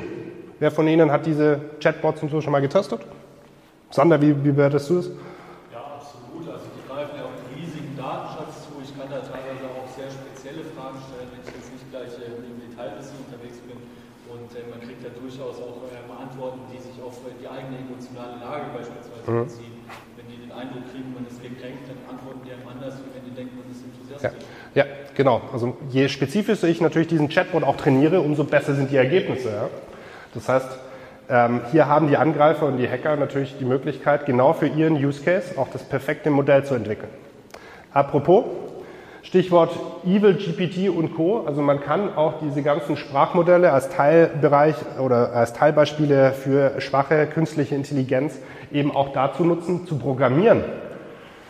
Und wenn ich was Gutes programmieren kann, ein Computerspiel oder ähnliches, kann ich damit auch eine Schadsoftware programmieren. Die meisten großen Tools, die wir in der Öffentlichkeit so immer präsent haben, wie JetGPT und Co., die haben da Sperren eingebaut, weil eben die Entwickler nicht wollen, dass die Tools dafür missbraucht werden. Aber es gibt eben auch nicht, äh, also es gibt eben nicht nur positive große Sprachmodelle in Anführungsstrichen, sondern es gibt eben auch die bösen Zwillingsgeschwister davon, zum Beispiel WarmGPT. Da kann ich hier oben einen Prompt eingeben, write me a Python malware that steals Discord tokens from victims, decrypt it, saves it in a text file and send to a Discord webhook. Und Das ist das Ergebnis. Ich kriege quasi Code raus. Ich kriege ein Python-Skript aus, das ich dann nutzen kann. Also künstliche Intelligenz wird auch zur Programmierung von Schadsoftware verwendet. Und zwar in großem Stil. Was sind jetzt also meine Thesen auch mit Blick auf die Uhr? Meine Thesen für heute sind, dass ich glaube, dass künstliche Intelligenz die Einstiegshürden zum Beispiel reduziert für Hacker weil ich eben nicht mehr dieses globale, große Wissen brauche, sondern ich kann mich eben diese Tools bedienen. Ich muss nicht mal mehr jemand anheuern, der mir die Schadsoftware schreibt, sondern ich kann das über WarmGPT beispielsweise tun. Die Möglichkeit, ernsthaften Schaden anzurichten, wird damit einer größeren Anzahl von Personen zugänglich gemacht. Und wenn mehr Personen Böses tun können, dann werden die Schäden auch steigen. Das ist eine logische Konsequenz. Aber wir haben eben nicht nur quantitative Dimensionen, sondern auch qualitative. Weil künstliche Intelligenz die Verfahrensweisen, die Prozeduren, die Techniken und Taktiken von Hackern optimiert, skaliert, automatisiert. Das heißt, nicht nur Einsteiger äh, profitieren davon, sondern auch eben erfahrene Hacker, große Gruppen, die sich die Möglichkeiten dieser neuen Technologie zu eigen machen und damit eben ihre Schlagfertigkeit erhöhen können.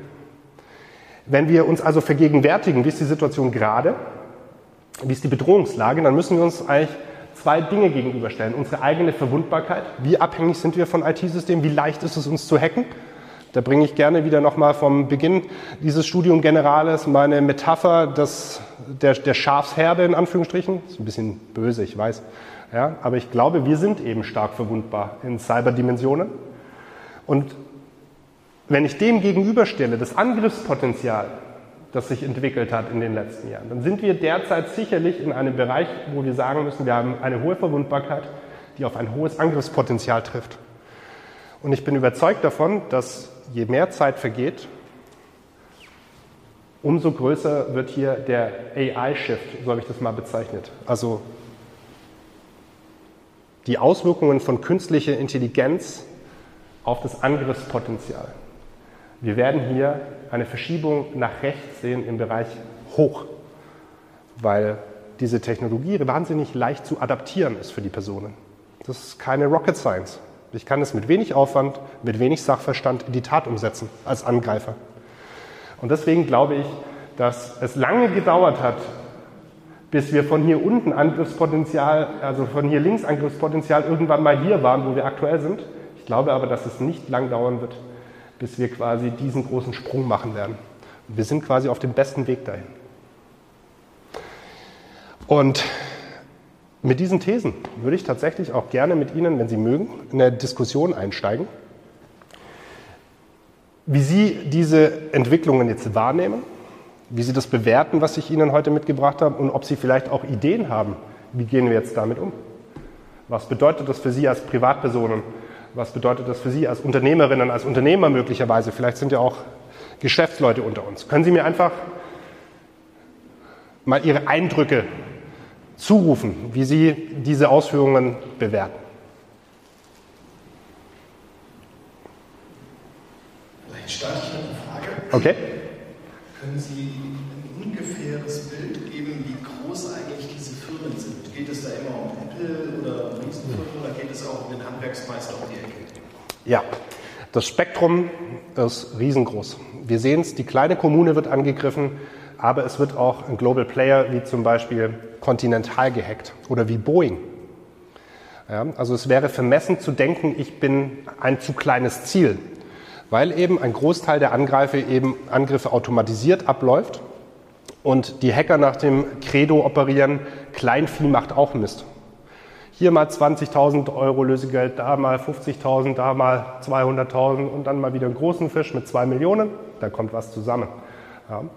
Deswegen glaube ich, dass man hier, was die Ziel, die, die, was eine Priorisierung der Opfer anbelangt, auf keinen grünen Zweig kommt.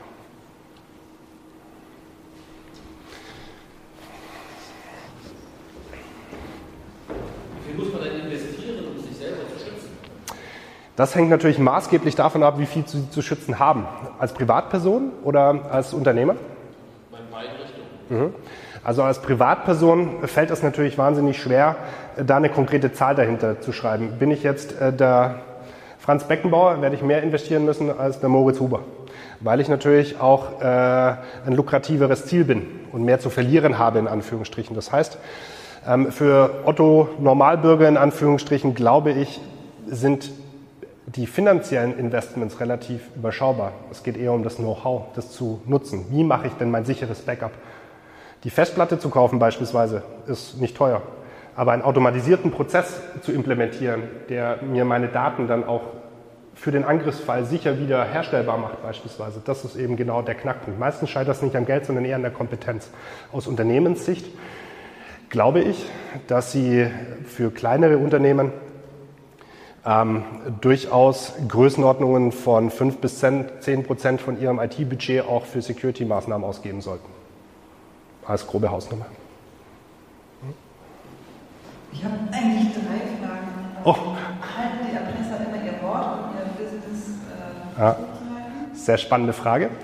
Ähm, ich kann natürlich auch hier nicht abschließend sagen, dass es immer funktioniert, aber alle Fälle, in denen wir involviert worden sind, bei denen ein Lösegeld bezahlt wurde, kam es tatsächlich dazu, dass die Angreifer auch ein funktionsfähiges Entschlüsselungstool geliefert haben, das meistens tatsächlich hinter den Erwartungen zurückgeblieben ist, was die Zeit anbelangt. Also die haben versprochen, naja, wenn du jetzt das Lösegeld bezahlst, dann schicken wir dir unser Programm und dann geht alles wieder in einem Tag. Das hat nicht funktioniert. Aber das Tool war grundsätzlich schon in der Lage, das auch zu tun. Und erstaunlicherweise bieten die großen Hackergruppen auch sowas wie einen Support dazu an. Also du kannst dich an unsere Admins wenden, wenn es dann nicht funktioniert, die helfen dir dann. Was ist der Hintergrund? Weil Sie haben es ja wahrscheinlich gerade selber auch mit der Frage schon so ein bisschen auf den Punkt gebracht. Wenn Sie nicht liefern, spricht sich das relativ schnell rum, dass wenn ich bei Lockbit bezahle, dann kriege ich Müll und dann bezahlt das zweite Opfer vielleicht nicht. Hm? Und wie oft, also wie weit gehen die in die Vergangenheit zurück, wenn Sie Datensicherung macht, täglich, monatlich? Mhm. Meistens ist es ja schon irgendwo vor einem Monat passiert ja. und dann wird es erst auch. Genau.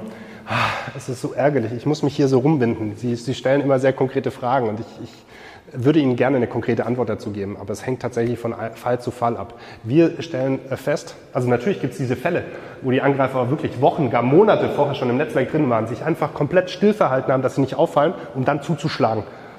Aber wir stellen gerade eher eine andere Tendenz fest, sodass quasi die Angreifer nicht überhastet agieren, also dass schon einige Tage oder möglicherweise auch Wochen zwischen dem initialen Eindringen und dann der Aktion liegen. Aber je länger der Angreifer unter dem Radar bleibt, umso höher ist auch die Entdeckungswahrscheinlichkeit. Deswegen, es ist noch kein so ein Hit-and-Run-Szenario, wo man reingeht und sofort loslegt.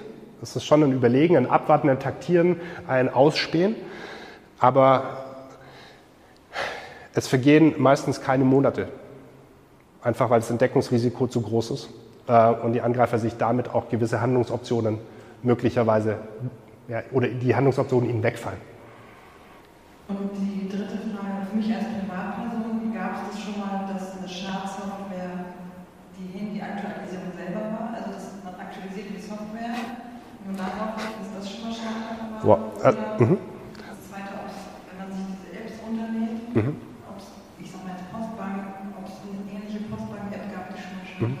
Ja, also es ist bewusst ein Angriffsvektor, so nennt man das, mit dem Angreifer versuchen, die Schadsoftware auf die Geräte ihrer Kunden zu bringen. Zum einen, dass man eben sich in gutem Glauben ein Programm aus dem Internet herunterlädt, aber von einer falschen Seite beispielsweise. Und dass man sich dadurch quasi einen Trojaner holt, der vorgibt, die Best-Sign-App zu sein von der Postbank und dabei ist es irgendwie ein Trojaner. Das ist durchaus möglich.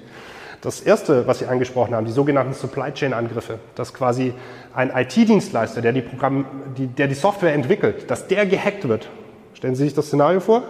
Ich hack also nicht direkt mein Opfer, sondern ich hacke den IT-Dienstleister und der IT-Dienstleister verteilt Software einmal im Monat in Update-Zyklen quasi an Hunderte, an Tausende Kunden und damit wird quasi meine Schadsoftware ausgeliefert. Das ist durchaus ein Phänomen, das gab es auch schon. Das ist aber, glaube ich, eher weniger was, wovor Sie sich als Privatperson wahrscheinlich doch sorgen müssten sich, es wäre jetzt falsch zu sagen, Sie müssten sich davor nicht, äh, davor keine, äh, davor keine Sorgen haben. Aber mir fällt wenig ein, wie Sie sich davor schützen können. Das ist eher wieder ein Thema, das für Unternehmen relevant ist, wo dann Updates äh, überprüft werden, ähm, wo sie freigegeben werden müssen, wo sie nicht einfach automatisiert eingespielt werden. Ja. Ich hoffe, dass ich die Fragen einigermaßen zur Zufriedenheit beantworten könnte. Die Frage, ich versuche es nochmal äh, äh, wiederzugeben. Äh, der Herr hat äh, gefragt, ob es möglich ist, dass man quasi ähm, diese gleichen Technologien sich zu eigen macht, um quasi die KI-basierten Angriffe abzuwehren. Ich könnte ja dafür auch KI einsetzen. Ja, habe ich Sie richtig verstanden? Ja, genau. Das wird tatsächlich auch gemacht. In ganz vielen IT-Security-Dienstleistungen und Produkten steckt heutzutage schon sehr viel KI. Beispielsweise im Bereich der sogenannten ähm, SIEM-Systeme, der Security Information und Event Management Systeme. Das sind Systeme, die holen sich automatisiert ganz viele Protokolldateien aus unterschiedlichen Bereichen einer IT-Infrastruktur Und es sind so viele Daten mittlerweile, dass jeder Mensch an die Grenzen der eigenen Leistungsfähigkeit kommen würde. Ich könnte so viele Protokolldaten auf einmal gar nicht auswerten. Aber dieses Tool macht genau das. Das kann große Datenmengen automatisiert analysieren und zeigt mir Anomalien auf. Das heißt, ich kriege da einen Hinweis, du schau mal auf den Server, da hat sich gerade irgendjemand komisches angemeldet, der war noch nie da. Schau mal da bitte hin, ob der wirklich legitim ist. Das passiert und das sind auch, ähm, diese Tools sind im Einsatz. Auch niederschwellig also auch in Viren, Antivirenprogrammen und solchen Dingen, die wir aus dem Alltag kennen, ist, steckt es heutzutage auch schon drin. Das Problem dabei ist bloß, dass insbesondere für Unternehmen es wahnsinnig kompliziert ist, solche Systeme selber zu installieren und zu betreiben. Das heißt, man kauft sich diese Dinge meistens von Dienstleistern an und die nehmen ein Heidengeld dafür. Das heißt, da passiert gerade sowas wie eine ich bezeichne es immer als Implementierungsasymmetrie. Für den Hacker ist es leicht, die Technologie zu nutzen. Der geht auf WarmGPT und gibt äh, ein, den Prompt, schreibt mir ein Python-Skript, um das und das zu tun. Boom. Wenig Aufwand, sofortige Wirkung. Bin ich jetzt der Informationssicherheitsbeauftragte eines großen Unternehmens, der jetzt die Einführung von so einem SIEM-Tool, wie ich es gerade beschrieben habe, verantworten muss und durchführen muss, dann dauert das und ist kompliziert und ist teuer. Das heißt, der Angreifer hat Quick Wins, sofort einsatzfähig, und die Verteidigungsmechanismen, die auf dieser Technologie basieren, die sind eben so wahnsinnig zäh und schwierig oder so groß und teuer, dass sie eben in der Praxis noch nicht den Einzug gefunden haben, wie die bösen Zwillinge in Anführungsstrichen. Aber ihr Gedanke ist natürlich genau der richtige und ich glaube, das ist durchaus auch ein Weg. Wir müssen Feuer mit Feuer bekämpfen. Manchmal funktioniert es, manchmal nicht. Muss man immer, muss man immer bezahlen, da gibt es Kriterien, wo Sie Ihren, wo Sie Ihren Kunden empfehlen, ähm, oder nicht zahlen? Oder. Also wir empfehlen unseren Kunden grundsätzlich immer nicht zu zahlen. Zahlung ist für uns immer Ultima Ratio, weil jeder, der zahlt, finanziert quasi den Angriff auf den nächsten. Das ist ein riesengroßes Problem. Als ich früher noch in der Rolle des Polizisten war, da war meine Position dann noch härter. da habe ich gesagt, wir zahlen auf gar keinen Fall. Jetzt bin ich selber Unternehmer und muss sagen, naja, wenn ich mein Unternehmen, das ich jetzt mühevoll über die letzten Jahre aufgebaut habe, und ich habe keine andere Wahl. Es ist Ultima Ratio. Meine Backups sind weg.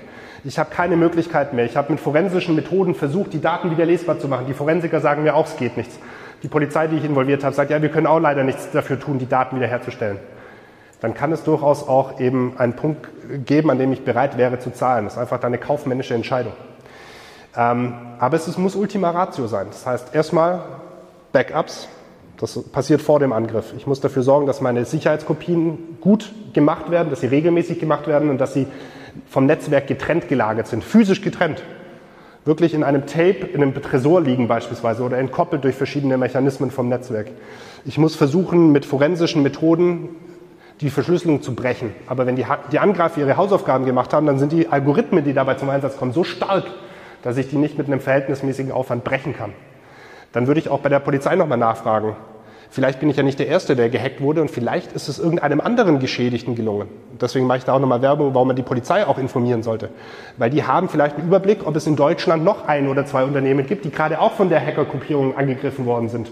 Und vielleicht hat das ein oder andere ebenfalls angegriffene Unternehmen eine Möglichkeit gefunden, wie man die Daten vielleicht ohne Lösegeld wieder entschlüsseln kann.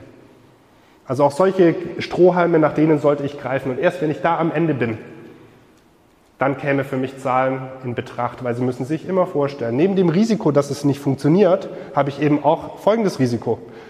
Ich führe im Herzen meines Netzwerks irgendeinen, irgendein Programm von irgendeinem Kriminellen aus. Das mag vordergründig die Daten wieder entschlüsseln und freigeben, aber vielleicht baut es quasi das nächste Hintertürchen ein, das dann für den Angriff in einem Jahr genutzt wird. Und das ist das Problem dabei. Bitte. Müssen Sie kurz, genau. Drängt sich jetzt, mir drängt sich jetzt eine Frage auf. Ich ersetze jetzt Unternehmen einfach durch Bundeswehr. Mhm. Ja? Das ist kein schöner Gedanke, der sich da aufdringt. Nee, der Gedanke drängt sich ja auf. Ja, ja, ja. Denn was ich hier mitnehme, ähm, es ist relativ schwierig. Ich kann mich nicht schützen. Mhm. Ja, also nicht hundertprozentig. Ja. ja. Und damit gibt es äh, auch unter dem Bundeswehr, das dann auch ungeschützt ist. Oder mhm. warum wird es da nicht passieren? Ich würde niemals sagen, dass es der Bundeswehr nicht passiert, sondern ich sehe das Risiko genau wie Sie. Ähm, früher hat man, es gibt in der IT-Sicherheit drei zentrale Säulen. Die Prävention, das sind all die Maßnahmen, die darauf ausgerichtet sind, dass ich einen Angriff verhindere.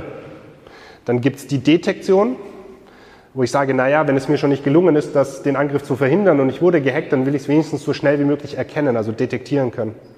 Und die dritte Dimension ist dann die Reaktion. Wenn ich Opfer wurde, es erkannt habe, dann muss ich ja irgendwie adäquat darauf reagieren können. Ich muss handlungsfähig sein, ich muss in der Lage sein, den Angriff zu unterbinden und wieder schnell die Kontrolle zurückzukriegen.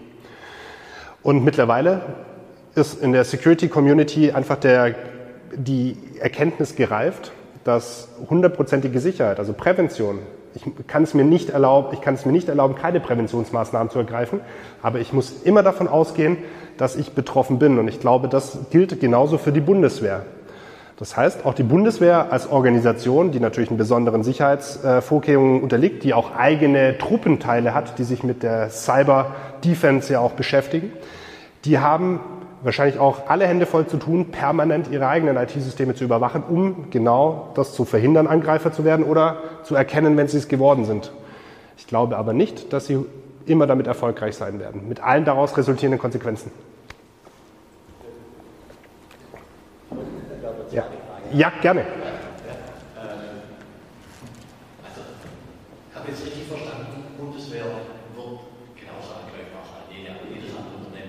Also, genau. Ich wüsste nicht, warum ich für die Bundeswehr eine Ausnahme machen sollte. Und hier gibt es einen Menschen in Deutschland, der behauptet, es gibt ein Unternehmen, das nicht angreifbar ist. Stahl Lauterbach. Tatsächlich. Behauptet, die Firma Gematik kann mit der elektronischen Patentenakte eine Lösung bereitstellen, die Aha. garantiert nicht gehackt wird. Okay. Die ist hundertprozentig. Mhm. Okay. Ich kenne dieses spezielle Programm nicht, deswegen traue ich mir da tatsächlich auch keine abschließende Aussage zu. Ich will Ihnen ein Beispiel nennen dazu.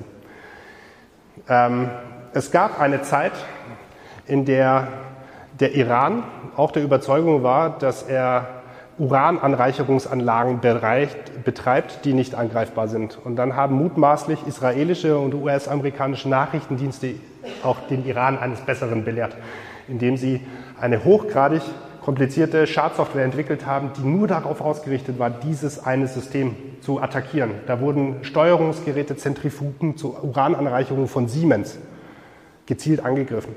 Und es ist ihnen damit gelungen, dieses Uranprogramm, das, äh, das ähm, Atomprogramm vom Iran zu torpedieren, den Angreifern, wer auch immer sie sein, sein mögen. Und ich könnte mir vorstellen, dass auch ein vergleichbares Szenario, wenn ich genug Ressourcen habe, wenn ich genug Kompetenz habe, dann würde ich vermutlich auch das System von Herrn Lauterbach, ohne dass ich es kenne, da als potenzielles Ziel sehen. Ich möchte aber nur ergänzen, die Daten auf der Patientenakte werden verschlüsselt. Wenn Verschlüsselung so schnell gehackt werden könnte, hätten wir gar kein Problem. Weil irgendeiner muss ja auch die verschlüsselten Daten sonst entschlüsseln können. Aber das können wir nicht, das ist ja das Problem, oder? Also äh, ich will damit gar nicht die äh, elektronische Patientenakte verteidigen, aber entschlüsselt oder verschlüsselte Daten sind nicht so leicht zu knacken, wie wir denken. Sonst hätten wir ja kein Milliarden-Geschäftsmodell mit Verschlüsselung von Daten. Ja. Oder beziehungsweise gibt es die Möglichkeit, KI zu benutzen, um verschlüsselte Daten, um den Schlüssel sozusagen zu knacken und ihn zu berechnen und dann wieder zu entschlüsseln? Da würde ich tatsächlich eher in Richtung andere Technologien der Zukunft verweisen, äh, Quantencomputing und dergleichen. Ich glaube, das sind eher die Bedrohungen für die Verschlüsselung. Ich bin kein großer Krypto-Experte. Ähm, trotzdem glaube ich, dass ein, eine abschließende Aussage in dieser Finalität in Anführungsstrichen halte ich für problematisch, weil auch der Verschlüsselungsalgorithmus selber implementiert werden muss und bei der Implementierung können handwerkliche Fehler passieren. Also ich stehe dem kritisch gegenüber, würde mich aber, wenn man mir den technischen Beweis vorlegt, natürlich auch eines Besseren belehren lassen. Das würde ich mal als Kompromiss in den Raum stellen. Sehe es aber kritisch. Weitere Fragen? Ja.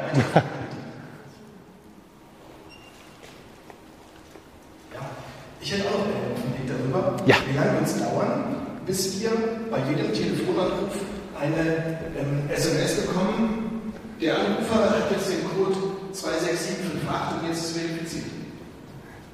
Also, wenn wir uns gegenseitig anrufen und Ja. verifizieren müssen, wer auf der Gegenseite ist, Ja. das wäre ja nicht so ein SMS-Modell lösbar. So ein Authentica Authenticator für Mhm. Anrufe wird halt total nervig, aber äh, Genau. so könnte man verifizieren, dass es Genau, da sind wir tatsächlich bei einem der größten Gegner von IT-Security und das ist quasi eine fehlende Nutzerfreundlichkeit. Security-Lösungen funktionieren nur dann, wenn sie dem Nutzer eine komfortable Alternative zum Standardprozess bieten. Weil wir Menschen sind sehr kreativ. Wenn ich quasi ein Verfahren habe, das ich täglich nutze und man sagt mir, das ist unsicher und um sicher zu machen, muss ich fünf Umwege gehen, dann werde ich einen kreativen Weg finden, wie ich zu meinem Ziel komme, ohne diese Security-Maßnahmen durchzuführen. Ja?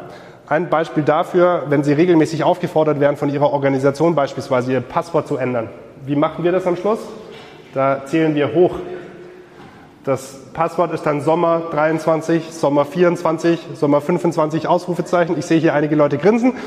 Ja, vielleicht habe ich Sie erwischt gerade, aber das sind genau diese Probleme. Ein grundsätzlich guter Security-Gedanke wird durch uns Menschen einfach kreativ beiseite geschafft, weil wir uns halt gute Passwörter, die lang sind, die komplex sind, die zufallsgeneriert sind, leider nicht merken können. Ja. Also eine Möglichkeit, um zum Beispiel irgendwelche Kraftwerknetze zu sichern, besteht eigentlich darin, die gar nicht erst über das Internet zu koppeln. Also,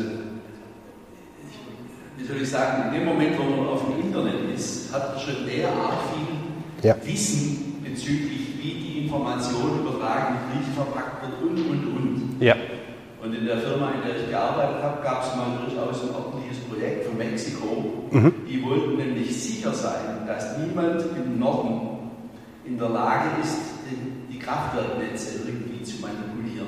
Ja.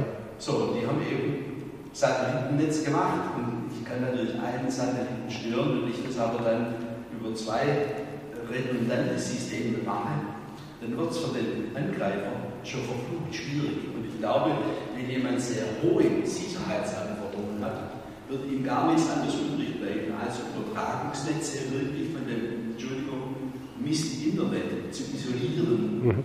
dessen Spielplatz ist. Da haben Sie vollkommen recht mit Ihrer Aussage und genau das passiert in der Praxis ja auch bei vielen Stadtwerken, bei Energieversorgern beispielsweise.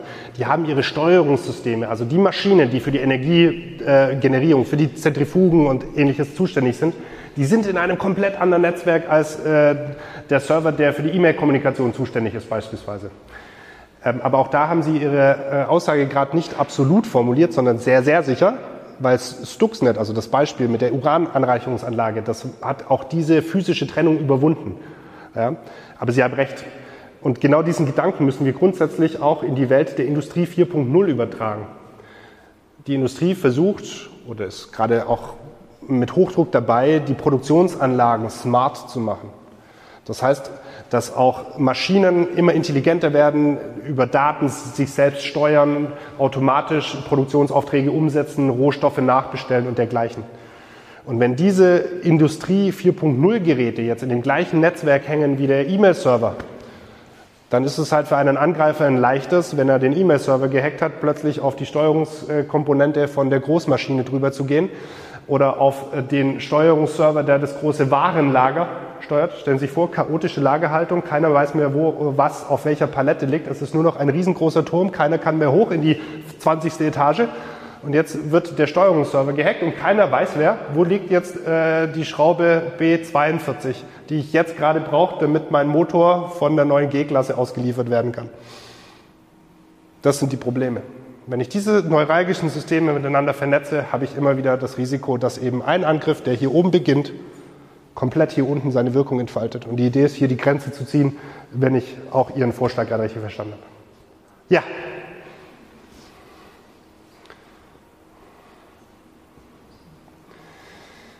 Die letzte Chance. Oh.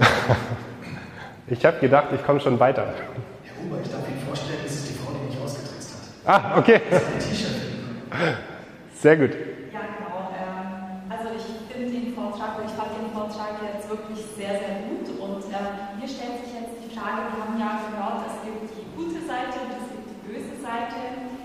Aber was tut die gute Seite oder was tun, äh, tun wir eigentlich dagegen? Also quasi, oder jetzt vielleicht mal der konkrete Fall, wenn die Uni gehackt wird, ja. dann ähm, wäre ja auch so ein Schritt, dass man sich ans LKA wendet und dann ähm, sicherlich auch eng zusammenarbeitet. Ja. Aber wie sehen die Schritte aus und ähm, ja, ist überhaupt der Anspruch da, den Täter zu finden? Weil mhm. wir vorhin auch gehört ja. haben, dass äh, tatsächlich das Ja.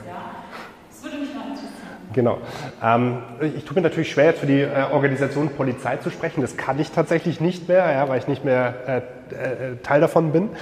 Ähm, was ich Ihnen aber in Ihrer Funktion als IT-Leiterin dringend ans Herz legen würde, ist bereits heute darüber nachzudenken, was würde ich denn jetzt tun, wenn ich den Verdacht hätte, irgendein Security-System meldet mir jetzt einen Alert, irgendein interner Server kommuniziert oder verhält sich komisch. Was würde ich dann tun? Würde ich tatsächlich, und das ist wirklich die Problematik von Ihrer Rolle, ergreife ich jetzt Maßnahmen zur Eindämmung, isoliere ich diesen Server, fahre ich ihn herunter, was auch immer, mit der Konsequenz, dass der ganze Unibetrieb innerhalb von Minuten zum Erliegen kommt. Oder warte ich zu, analysiere weiter, hole mir Expertise ein und lasse es laufen, so nach dem Motto, naja, wird schon gut gehen. Ich will jetzt quasi nicht die ganze Uni lahmlegen, aber mit dem Risiko, wenn Sie nicht handeln und zögern, dann passiert vielleicht eine Verschlüsselung oder sensible Studierendendaten werden abgezogen. Das ist ein ganz großes Problem von IT-Leiterinnen und von IT-Leitern, weil es meistens Personen sind, die sich dieser Verantwortung auch stellen und dann Maßnahmen ergreifen, weil sie werden nicht ewig Zeit haben, darüber nachzudenken. Sie können nicht beim Präsidenten anrufen und sagen, ähm, Herr Präsident, wir haben folgende Situation, dann erklären Sie dem, was äh, äh ein Zero-Day-Exploit ist und dann wird erstmal Schweigen da sein, vermute ich, ohne ihm zu nahe treten zu wollen. Ich kenne seine Hintergründe nicht, vielleicht ist er zufällig Informatiker, dann wird er es einordnen können. Aber Sie werden innerhalb von kurzer Zeit schwere Entscheidungen treffen müssen, die eine große Tragweite für diese Universität hat. Und sie werden im Nachgang daran gemessen. Und wir hatten tatsächlich auch schon den Fall, wo dann einem IT-Leiter der Vorwurf gemacht, habe, äh, äh, gemacht wurde, wenn man nachher am grünen Tisch sitzt, naja, das war jetzt doch nicht so schlimm, wie man es am Anfang aussieht und du kannst doch jetzt nicht mit einfach kraftsouveräner Willkür die ganze Produktion lahmlegen. Wir haben jetzt hier fünf Niederlassungen rund um den Globus und jetzt hatten wir einen Betriebsausfall von zwei Tagen, bis dieser Server wieder hochgefahren ist. Deswegen wäre das meine konkrete Empfehlung für Sie persönlich. Sprechen Sie mit Ihren Vorgesetzten darüber. Wie viel Prokura haben Sie? Dürfen Sie hier den Stecker ziehen? Und auch wenn es dann schlecht gelaufen ist, war das dann trotzdem noch die richtige Entscheidung? Haben Sie da das Feedback? Also Sie sollten sich eben Maßnahmen ähm, schon vorher definieren, auch mit Ihrem Team, wie Sie in so einer Situation handeln wollen. Und dann würde ich Ihnen tatsächlich als öffentliche Einrichtung immer empfehlen, die Polizei frühzeitig mit ins Boot zu holen damit sie eben die Expertise der Sicherheitsbehörden haben, aber auch aus taktisch-kommunikativer Sicht. Das ist natürlich auch eine gute Botschaft in die Öffentlichkeit hinaus. Wir arbeiten vollumfänglich mit den Sicherheitsbehörden zusammen und Co. Und idealerweise haben sie dann schon Vorbereitungen getroffen, wie ihr, ihre Infrastruktur aussieht, eine gute Dokumentation. Sie haben Wiederherstellungspläne, wissen ungefähr, wie lange dauert es, diesen und jenen Server wieder zu recovern. Aber das sind genau die Dinge, ich weiß nicht, ob das bei Ihnen schon vorhanden ist, aber das ist wahnsinnig viel Zusatzgeschäft, das eben on top kommt. Sie werden, das ist unsere Wahrnehmung, dass die meisten IT-Abteilungen mit dem Alltagsgeschäft so viel zu tun haben, dass sie sich nicht so viel Zeit dafür nehmen können, genau dieses Szenario vorzubereiten. Aber am Tag X ist es eben kriegsentscheidend, verzeihen Sie mir diese militärische Metapher in aktuellen Zeiten, ob Sie vorbereitet sind oder nicht. Ja. Sind das auch die 5 bis 10 Prozent, die Sie vorhin genannt haben? ja, doch, doch, denke ich auch. Das könnte man in diesem Budget noch unterkriegen. Ja. Wie sicher sind die Sicherungskopien auch möglicherweise in der Cloud, wenn der Angriff etliche Tage vorher stattgefunden hat? Ja, genau, das ist ein riesengroßes Problem. Ähm, wir sprechen dann davon, dass ein Backup, also eine Sicherheitskopie sicher ist, wenn sie vier Kriterien entspricht. Das ist die sogenannte 3-2-1-1-0-Regel. Ich brauche drei Varianten von dem Datensatz auf zwei unterschiedlichen Medien, also einmal Cloud, einmal beispielsweise auf Tape oder auf einem anderen Datenträger eine davon in einem anderen Brandabschnitt, damit wenn die Bude brennt, ich noch meine Datensicherung habe und eine eben davon getrennt vom Netzwerk. Und getrennt vom Netzwerk bedeutet wirklich getrennt. Also beispielsweise in einem, auf einem Tape, in einem Tresor oder sonstige Form getrennt vom Netzwerk. Und die Null steht dafür, dass ich null Probleme hatte bei einem Rückspieltest. Also ich habe einmal einen Restore probiert und es hat auch tatsächlich funktioniert. Das wäre so der, die Idealwelt. Und erst dann kann ich tatsächlich von sicheren Backups sprechen. Das ist aber leider nicht die Realität. Häufig hängen die Backups eben am Netzwerk dran. Und wenn der Angreifer dann einmal im Netzwerk drin war und ich weiß nicht, bis wann sie, wie lange der schon drin ist, dann weiß ich natürlich auch nicht, welches, welche Sicherungskopie ziehe ich denn jetzt. Und das geht eben nur über forensische Analysen.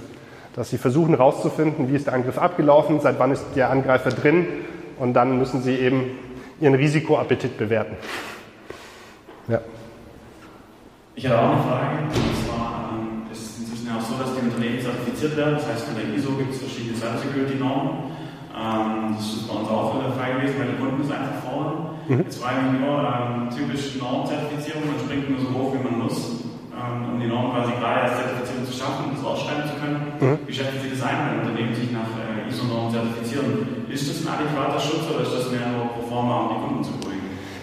Ah, darf ich, ich, ich muss ehrlich antworten und nicht diplomatisch. Ja? Müssen wir uns überlegen, ob das nachher noch in dem Film mit drauf ist. Also die relevanten ISO-Normen für IT-Sicherheit sind die 27001 und im BCM-Bereich die 22301. Ähm, es wäre falsch zu sagen, es bringt nichts. Bewerte ich jetzt Ertrag und Aufwand, würde ich sagen, es ist eher ein Feigenblatt. Sind wir ehrlich. Da wird halt für den Auditor irgendwas produziert, was auch gut ist, aber es ist dann halt zum Zeitpunkt der Erstellung meistens gut. Und dieser Management-Ansatz, also kontinuierliche Weiterverbesserung, Fortentwicklung und ähnliches, das kommt dann tatsächlich meistens zu kurz, weil dann wieder das Alltagsgeschäft schlägt. Die Implementierung von einem ISMS, also von einem Informationssicherheitsmanagementsystem auf Basis ISO 27001 beispielsweise, wird häufig als Projekt bearbeitet. Und irgendwann mal haben wir das Projekt, die Sektkorken knallen, das Zertifikat liegt auf dem Tisch, alle sind happy und dann wollen am Schluss meistens keine mehr damit was zu tun haben. Und dann kommen wir genau in dem Problem, dass ich mich sogar in der trügerischen Sicherheit wäge, weil ich ja hier große, den großen Stapel Papier habe und da an der Wand hängt die Urkunde. Und wenn ich dann aber genau reingucke, dann merke ich relativ schnell, dass da was im Argen liegt. Nichtsdestotrotz ist es ein wichtiger Ansatz natürlich und sorgt auch für Sicherheit. Also zumindest mal für Attention auch im Management. Das darf man ja auch nicht äh, dabei unterschätzen. Also das Thema wird adressiert und kommt auf die Agenda des Unternehmens. Das ist eine wichtige Funktion auf jeden Fall muss gelebt werden. Und da ist der Knackpunkt. Hm? Weitere Fragen?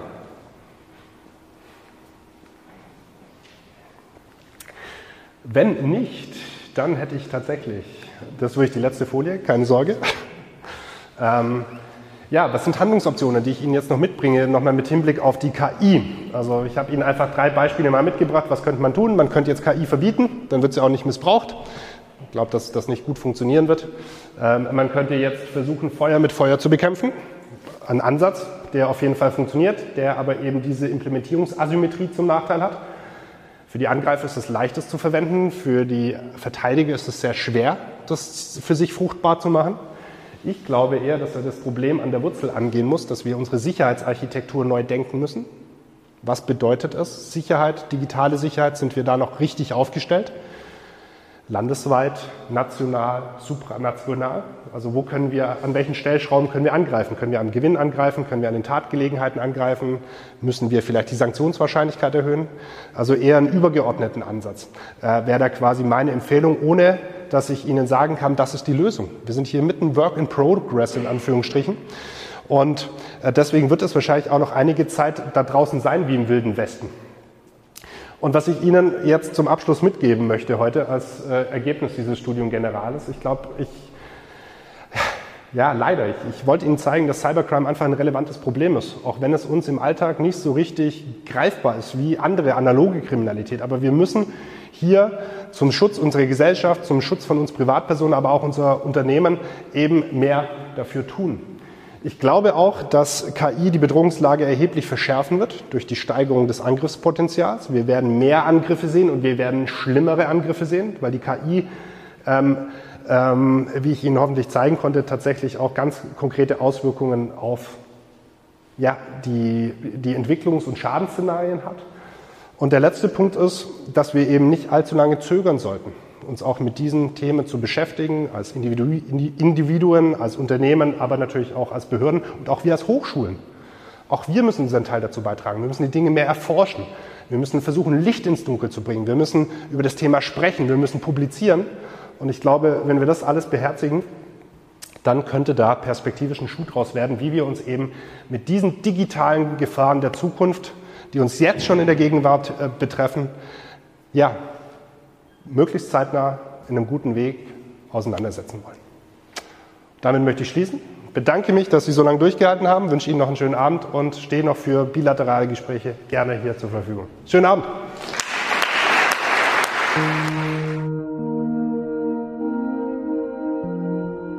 ZU, der Podcast der Zeppelin-Universität. Alle Informationen zu unseren Studiengängen und Forschungsgebieten finden Sie im Internet unter zu.de. Wir freuen uns auf Ihren Besuch und sagen bis zum nächsten Mal.